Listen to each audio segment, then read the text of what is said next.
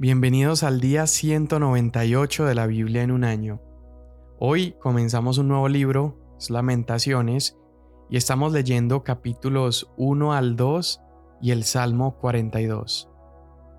Lamentaciones capítulo 1.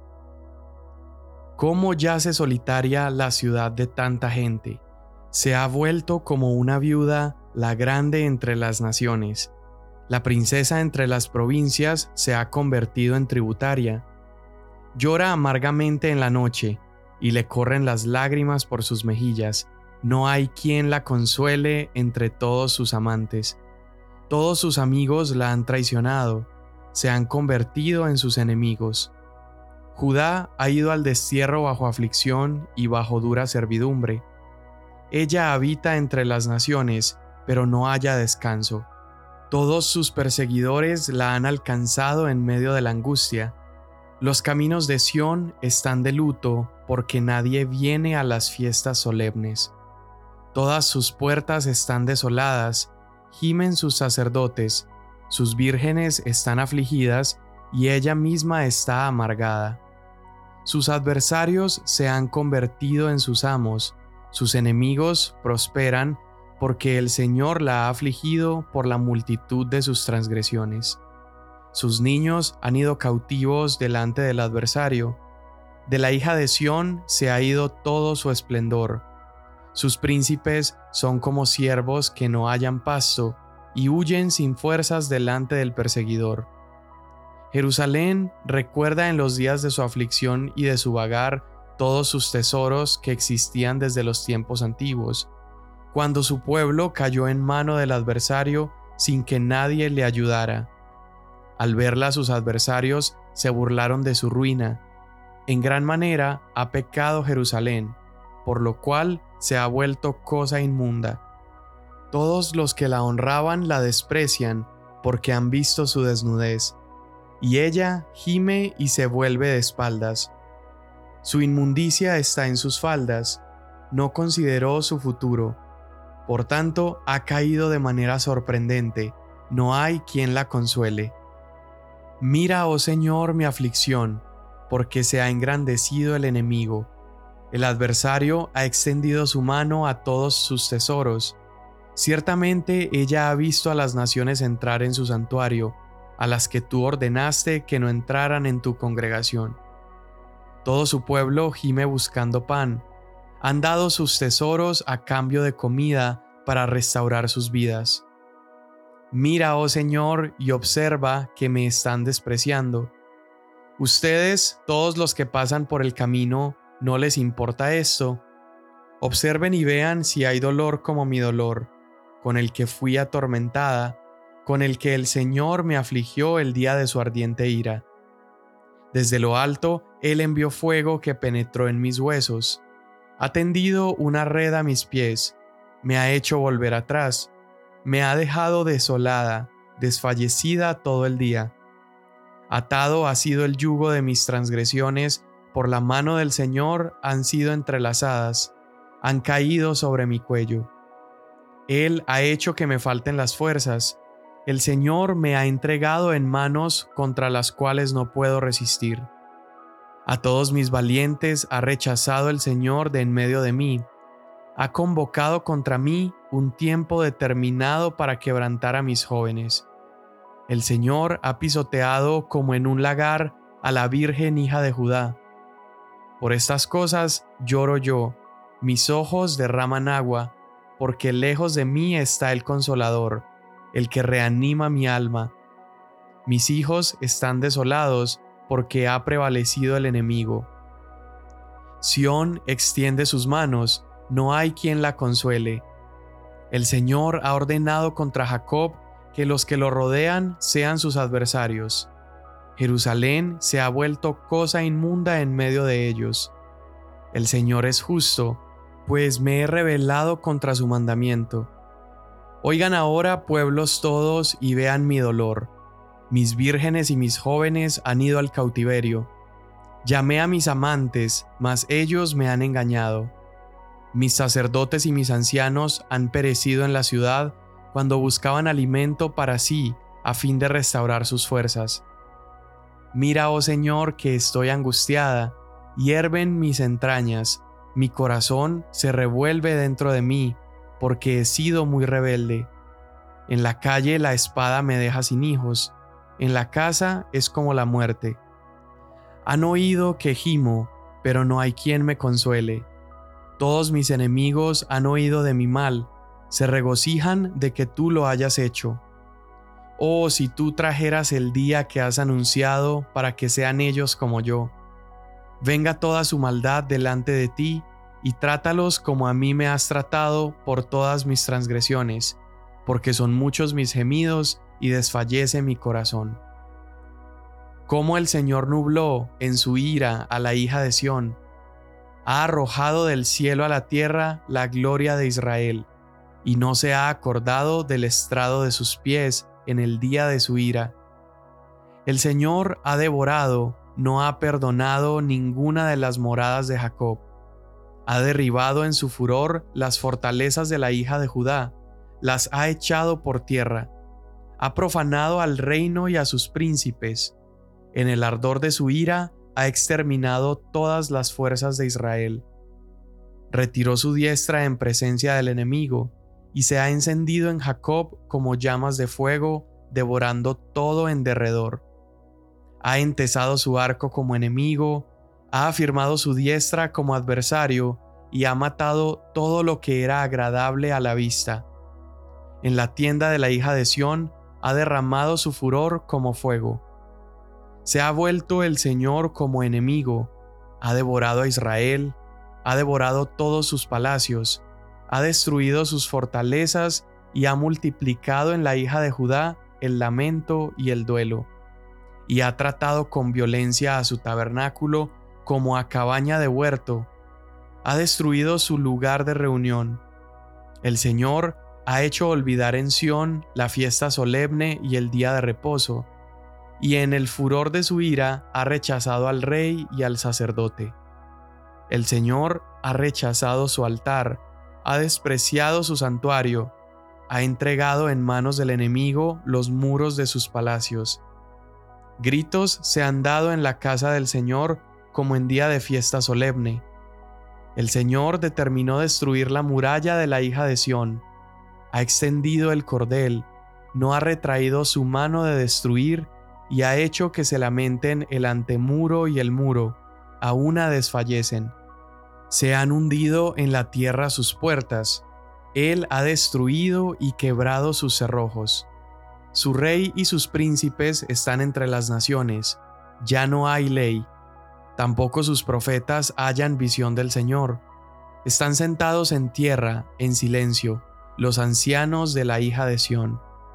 Han echado polvo sobre sus cabezas, se han ceñido de silicio. Han inclinado a la tierra sus cabezas las vírgenes de Jerusalén. Mis ojos se consumen por las lágrimas, hierven mis entrañas, mi hiel se derrama por tierra a causa de la destrucción de la hija de mi pueblo, cuando niños y lactantes desfallecen en las calles de la ciudad. Dicen a sus madres, ¿dónde hay grano y vino? mientras desfallecen como heridos en las calles de la ciudad, mientras exhalan su espíritu en el regazo de sus madres. ¿Cómo he de amonestarte? ¿A qué te compararé, hija de Jerusalén? ¿A qué te igualaré al consolarte, virgen hija de Sión? Porque grande como el mar es tu ruina, ¿quién te podrá sanar?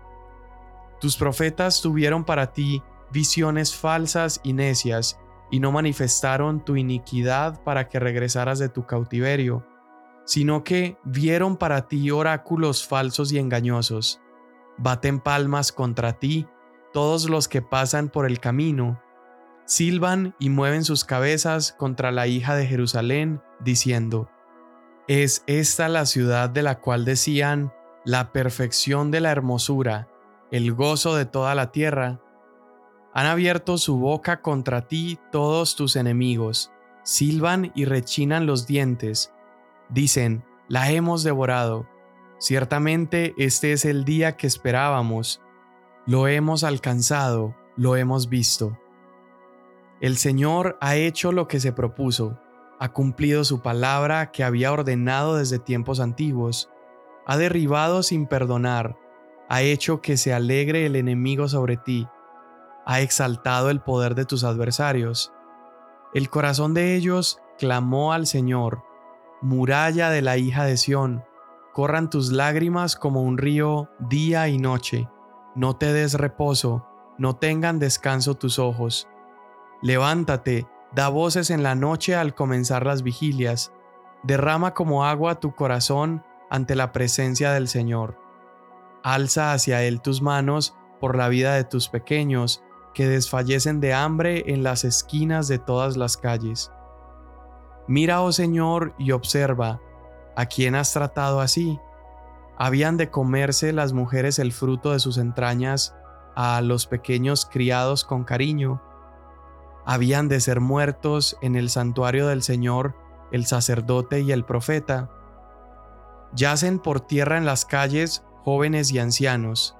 Mis vírgenes y mis mancebos han caído a espada. Has matado en el día de tu ira, has hecho matanza, no has perdonado.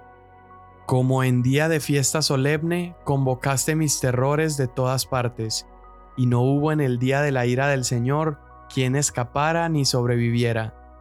A los que crié y mantuve, mi enemigo los exterminó.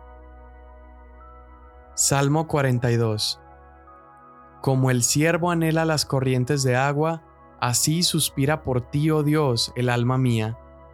Mi alma tiene sed de Dios, del Dios viviente. ¿Cuándo vendré y me presentaré delante de Dios?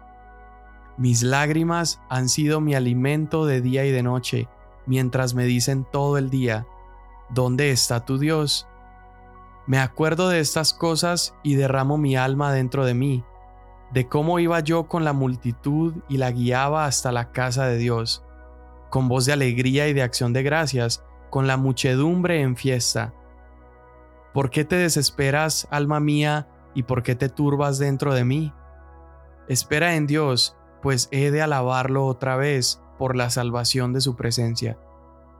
Dios mío, mi alma está en mí deprimida. Por eso me acuerdo de ti desde la tierra del Jordán, y desde las cumbres del Hermón, desde el monte Misar. Un abismo llama a otro abismo a la voz de tus cascadas. Todas tus ondas y tus olas han pasado sobre mí.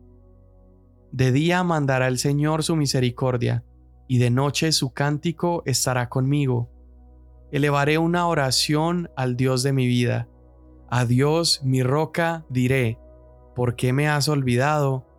Porque ando sombrío por la opresión del enemigo. Como quien quebranta mis huesos, mis adversarios me afrentan, mientras me dicen todo el día, ¿dónde está tu Dios? ¿Por qué te desesperas, alma mía, y por qué te turbas dentro de mí? Espera en Dios, pues lo he de alabar otra vez. Él es la salvación de mi ser y mi Dios. Amén. Bien, pues comenzamos con el libro de lamentaciones y los primeros cuatro capítulos de Lamentaciones son estos acrósticos, es decir, son poemas escritos a partir de comenzar un verso usando una letra del alfabeto. Y los primeros capítulos están usando 22 versos, que es un verso por cada letra del alfabeto hebreo. Y esto es significativo porque el libro de lamentaciones está expresando este clamor, está expresando este sufrimiento y de alguna manera al hacerlo a modo de acróstico, está mostrando cómo el sufrimiento en su espectro desde la A a la Z, es decir, está tratando de poner en palabras un sufrimiento y un dolor inexplicable. Y en estos dos primeros capítulos, Jeremías o el autor, eh, en este lamento, él está proclamando cómo ha caído la ciudad, cómo ha sucedido eh, toda esta situación. Y, y ese lamento pone o personifica a la ciudad o a Jerusalén como si fuera una viuda llorando, una viuda que está sola, está devastada, nadie la está confortando. Y esta viuda está hablando y le dice al Señor que mire su fe, que mire su condición, su dolor, Y lo que está haciendo Lamentaciones es mostrarnos el dolor y el trauma que provocó en el pueblo este trato de justicia de Dios con Judá y con Israel, como la ira de Dios, aunque era justamente merecida por Israel, terminó trayendo gran dolor. Y la manera de expresar este dolor aquí en el primer lamento es como como en este funeral, esta viuda que ha perdido a alguien, ha muerto un ser amado, entonces está con tanto dolor.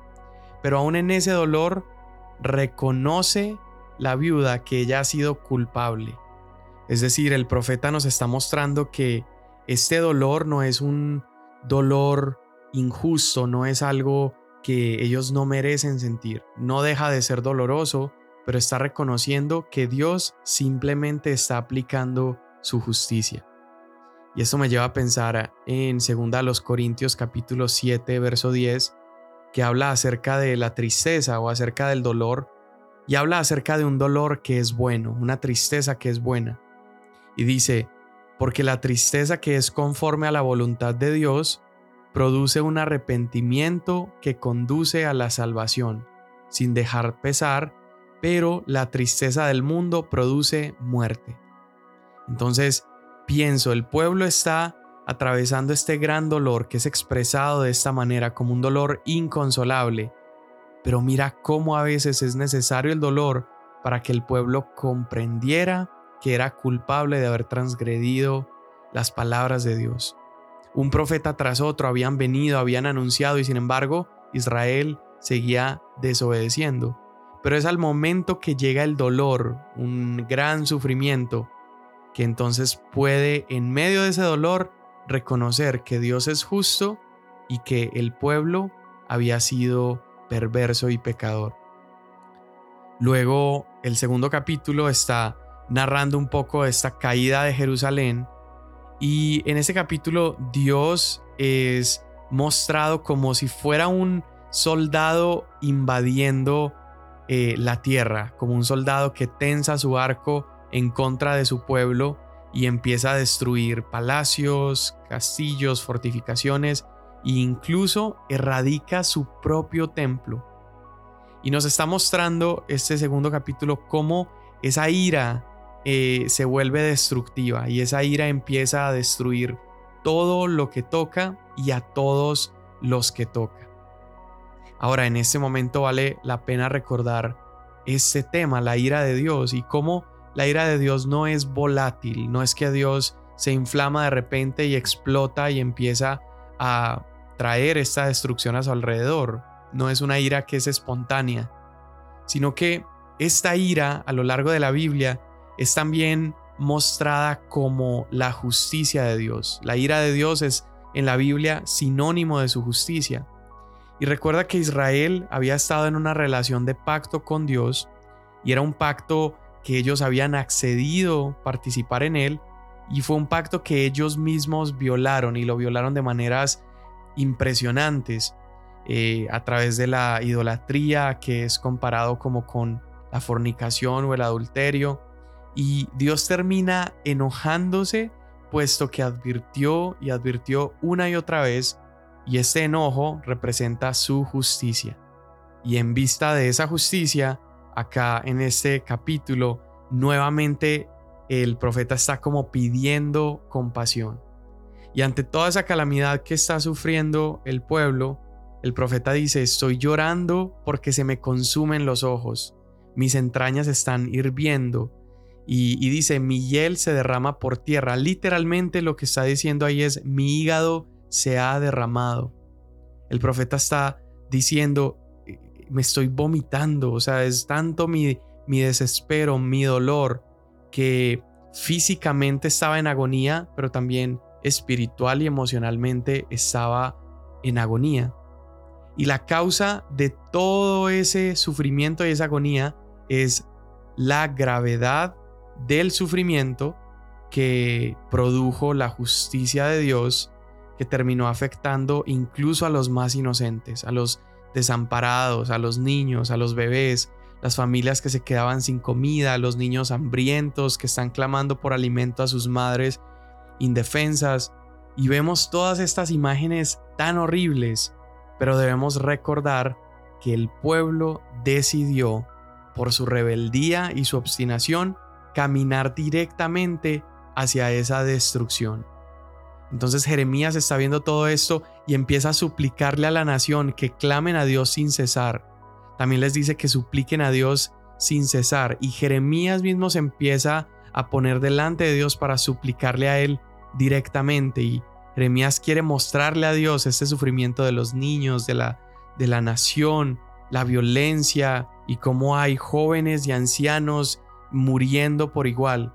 Y la verdad es que si vemos a la luz de la obra redentora de Dios, sabemos que Él está escuchando este clamor. En una parte del capítulo 2 menciona toda la ruina del pueblo y dice, grande como el mar es tu ruina, ¿quién te podrá sanar? Y aquí la respuesta nosotros la sabemos. Dios no estaba ignorando el sufrimiento del pueblo, Dios no estaba olvidándolos, no estaba apartando su rostro de ellos. Dios simplemente estaba mostrándoles que Él fue fiel en guardar su pacto y mostrándoles la consecuencia de años y años y años de ignorar las advertencias de Dios y de alejarse de Él. Pero Dios estaba preparando un plan para redimirlos, salvarlos y darles nueva esperanza. Ese plan se consuma en Jesús.